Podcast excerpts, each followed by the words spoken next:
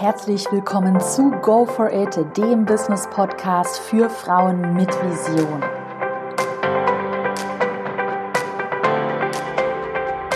Willkommen zu Tag 6 meiner Starte dein Business Challenge. Heute mit dem Thema Storytelling. Das ist ganz wichtig, wenn man so mal die ganzen Grundlagen, die wir ja besprochen haben, wie Branding, USP, Nische abgehakt hat, dann sollte man sich eben wirklich mal intensiv mit dem Thema Storytelling befassen. Warum fragst du dich denn jetzt wahrscheinlich, ist Storytelling so wichtig? Warum mache ich dazu eine extra Folge?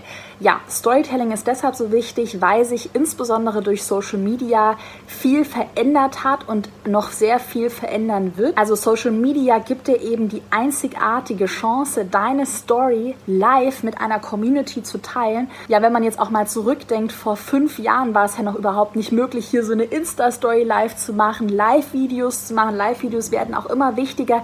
Also man merkt einfach von der Entwicklung her, dass Storytelling wegen Social Media immer wichtiger wird und dass es vor allem darum geht, eine Community aufzubauen, die der eigenen Story folgt. Ja, und man sieht eben auch, wenn man sich mal so ein bisschen in der Business-Sphäre umschaut, dass gesichtslose Marken, hinter denen nichts dahinter steckt und die den Anschluss in Social Media total verpasst haben, also die keine Story erzählen, die nichts zu sagen haben, die keine Daseinsberechtigung haben, dass die eben auf lange Zeit mit der ganzen Entwicklung momentan ja keine Chance mehr haben, sage ich ganz ehrlich und hart. Dein Ziel bei der ganzen Storytelling-Sache, und das ist egal, ob du ein Business hast oder ein Blog, was du verkaufst, ja, was du machst. Dein Ziel ist einfach, dass du aus deinen Kunden und deinen Lesern eine Community kreierst und sich diese Community eben mit dir identifizieren kann und dir vertraut. Und wenn du das geschafft hast, dann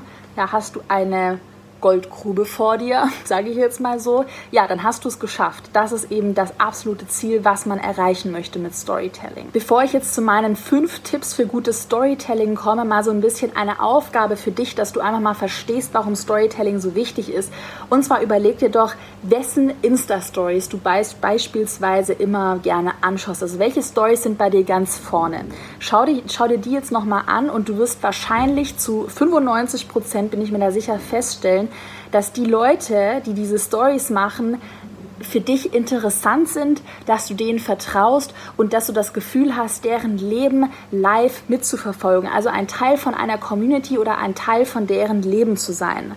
Und es ist wahrscheinlich auch offensichtlich, dass diese Stories irgendwie Substanz haben. Das heißt, dass sie nicht langweilig sind, sondern dass jeden Tag eben eine interessante Story auf dich wartet, weil du die Person hinter dieser ganzen Arbeit, hinter den Stories eben, ja, weiß ich nicht, bewunderst oder interessant findest. Und du wirst feststellen, dass du im Gegensatz dazu vermutlich weniger Stories anschaust, wo einfach jemand sich hinstellt und irgendwas Langweiliges erzählt. Also wo du das Gefühl hast, das ergreift dich nicht, das erreicht dich nicht, du kannst dich mit der Person nicht identifizieren. Ja, und das ist alles langweilig und irrelevant, wenn man sich nur, hallo, heute bin ich im Café XY, eine, eine Story.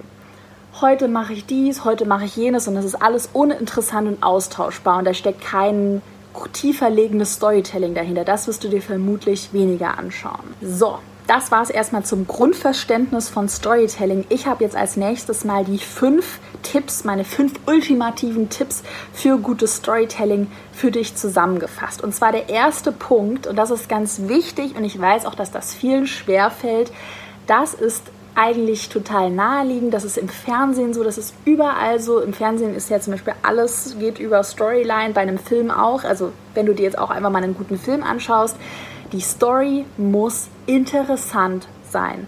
Und wenn die Story, das ist wie bei einem Film, den man ausstellt, das ist wie bei irgendeiner Serie, die man irgendwann ausstellt, wenn die Story nicht mehr interessant ist, wenn die einfach belanglos und langweilig ist, wird man die sich nicht anschauen. Ja, und ich weiß, dass das an dieser Stelle auch hart klingt, aber es ist einfach so, weil die Nutzer, die deine Stories anschauen oder deine Kunden, das sind keine Freunde, die dich irgendwie persönlich kennen oder die dich wahnsinnig lieben. Das sind einfach Leute, die wollen unterhalten werden. Und wenn deine Story oder deine Inhalte total belanglos und langweilig sind, wird sich das niemand anschauen. Und ja, ich kenne das Problem oder ich, also ich weiß auch, wahrscheinlich denkst du das, oh Gott, ja stimmt, sie hat recht.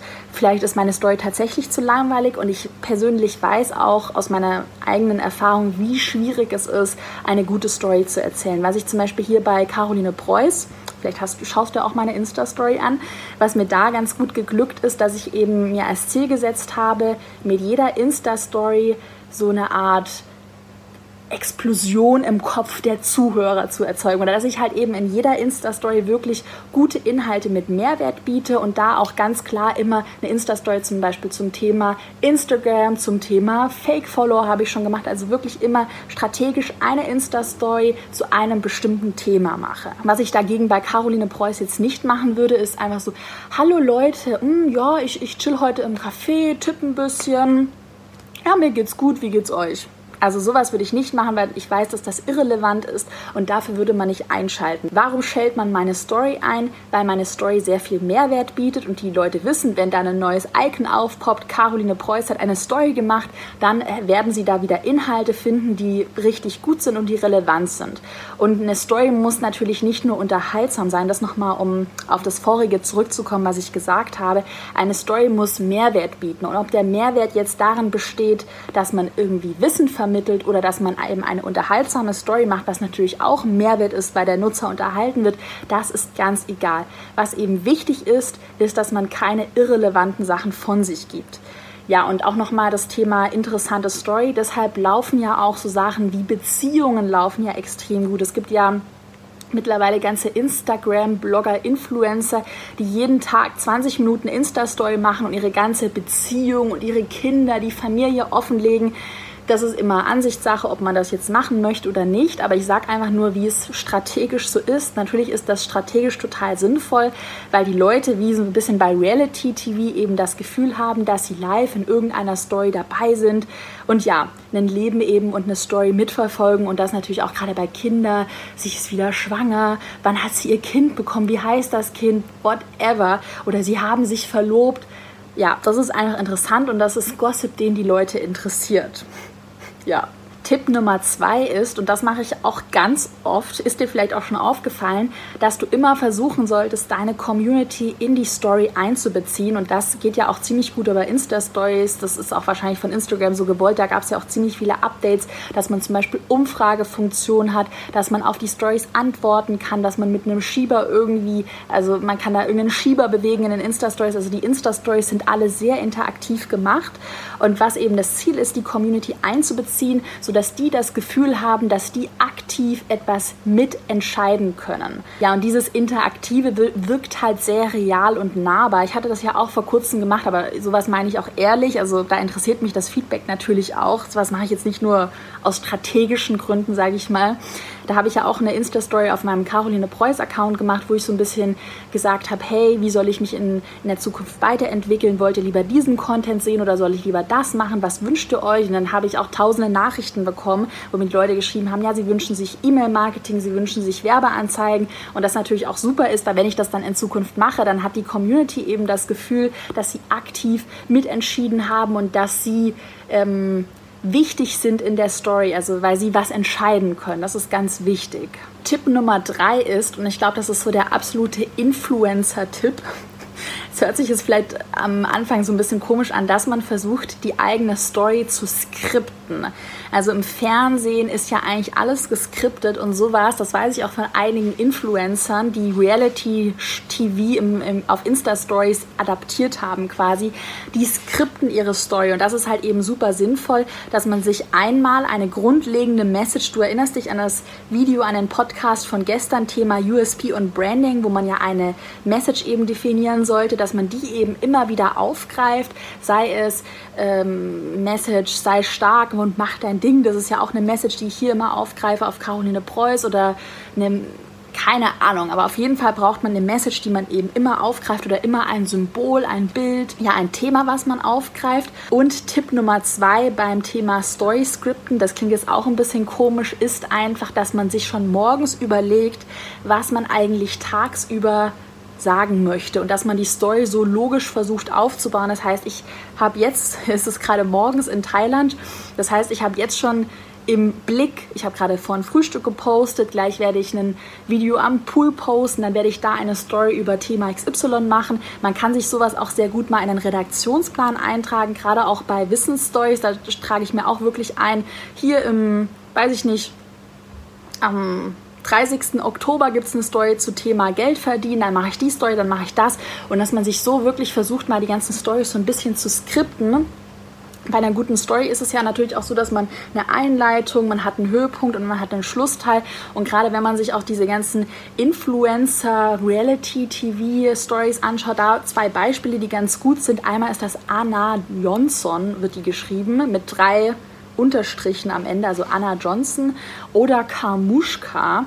Von denen weiß ich auch, dass die einen Background, im also einen Fernseh-Background haben und die machen das schon sehr strategisch. Und bei denen sieht man auch eben, wie die diese ganze Story jeden Tag skripten ich würde es nicht so extrem machen, aber die haben eben eine Einleitung, morgens das Frühstück, dann haben sie irgendeinen Höhepunkt, oh, heute ist dies und jenes passiert und abends liegen sie im Bett und filmen sich wieder und gute Nacht. Also klar, man muss es nicht so übertreiben, aber das ist auf jeden Fall ein gutes Beispiel, was man sich einfach mal anschauen kann. Dann Tipp Nummer 4 ist eigentlich ein ganz schneller Tipp. Ich empfehle als Plattformen für Storytelling momentan Instagram Stories. Das ist ganz klar mein Favorit. Also Instagram Stories kann man eigentlich jeden Tag posten und da wirklich eine Story erzählen. Die werden bei mir zum Beispiel bei Caroline Preuß immer super, super gut geschaut und ja, haben auch hohe Interaktionsraten. Dann, wenn mal ein, ja, ein ernsteres Thema oder ein wichtigeres Thema ist, kann man natürlich auch Instagram-Posts dafür benutzen, gerade auch so für die grundlegende Message. Oder was ich auch gut finde, sind Facebook-Gruppen. Also gerade auch Livestreams sind richtig gut. Ja, und Facebook-Gruppen sind einfach noch so ein bisschen persönlicher als nur eine reine Facebook-Seite und werden auch besser ausgespielt auf Facebook. Also das wären so meine drei Favoritenplattformen für Storytelling. Dann der letzte Tipp Nummer 5 für gutes Storytelling ist, das meine ich jetzt auch wirklich ernst, dass man nicht nur die positiven Seiten einer Story beleuchtet, sondern ruhig auch mal auf negative Seiten oder auf Probleme eingeht. Natürlich ist es schon eher besser, wenn die Story positiv ist, aber jede Medaille hat auch ihre Kehrtseite oder weiß ich nicht, sagt man ja irgendwie so, also ein positives Leben oder alles, was positiv aussieht, hat auch irgendwelche negativen Bereiche und das ist einfach weil man möchte ja authentisch und glaubwürdig sein, ist es aus strategischer Sicht clever, auch mal Probleme zu thematisieren und einzustreuen und eben zeigen, dass man auch, auch wenn ich jetzt hier eine große Community habe, auch nur menschlich bin. Ähm, ich weiß auch von diesen zwei Influencern, die ich vorhin genannt habe, ich weiß es nicht, inwiefern die das ganz strategisch machen, aber die machen das auch immer wieder, dass sie wieder Probleme einstreuen. Dann haben die sich gestritten, dann haben sie das und jenes Problem. Genau, also das ist auch nochmal ganz gut, dass man eben nicht nur denkt, oh Gott, ich muss es nur die ganzen positiven Sachen zeigen, sondern eben auch wirklich authentisch bleiben und auch mal die Sachen zeigen, die vielleicht auch nicht so gut funktioniert haben, weil dadurch ja wird man authentisch und nahbar. Dann auch nochmal wichtiger Hinweis für dich: Das Thema Storytelling ist jetzt kein Thema, wo du irgendwas reinschmeißt und morgen hast du den Output, weil du 1000 Euro mehr auf dem Konto hast sondern das ist wirklich ein Thema, was sehr langfristig ausgelegt ist. Also gutes Storytelling braucht seine Zeit und geschieht auf keinen Fall von heute auf morgen. Das solltest du auch nicht erwarten. Also ich mache Storytelling schon seit mehreren Jahren und ja, es braucht einfach Zeit, eine Community aufzubauen und Vertrauen zu gewinnen und es braucht auch sehr viel Durchhaltevermögen. Ja, weil man eben eigentlich regelmäßig eine Story erzählen muss. Das auch nochmal so ein bisschen als ähm, ja, Punkt, den man nicht vergessen sollte. Also, dass man sich wirklich dann regelmäßig als Ziel setzt, Stories zu posten und wirklich am Ball zu bleiben. Weil der größte Fehler, den eben viele machen, dass sie mal dann rausballern ganz viel und gerade wenn dann irgendwie die Views mal ein bisschen runtergehen oder whatever, dass man dann eben nicht weitermacht und sofort aufgeben will. Also da wirklich, wenn man sich dafür entscheidet, Storytelling zu nutzen, am Ball bleiben und das Ding über mehrere Jahre durchziehen. Die heutige Challenge und Aufgabe für dich, teile teile doch mal unter dem Hashtag Starte dein Business deine eigene Story. Also wie hast du angefangen, dich zum Beispiel selbstständig zu machen? Was ist deine Storyline? Was möchtest du der Welt sagen? Also teile einfach mal deine persönliche Geschichte, entweder in einem Instagram-Posting, in einem Facebook-Post, auf Instagram-Stories. Ja, ich bin mir sicher, dass das viele, mich inbegriffen, wahnsinnig interessieren würde. Auch ja, vor allem eben die Community. Dann schicke ich dir wie immer sonnige, warme Grüße aus Thailand und wir sehen uns morgen wieder mit dem dem letzten Video meiner Challenge.